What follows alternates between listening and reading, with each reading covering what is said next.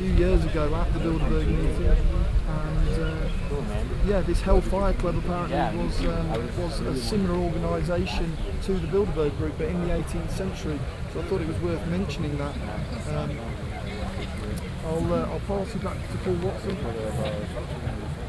I'm not That's John of uh, War Change Birmingham talking about the attendance of the Chancellor of the Exchequer in Britain, George Osborne, who founded that still there weeping.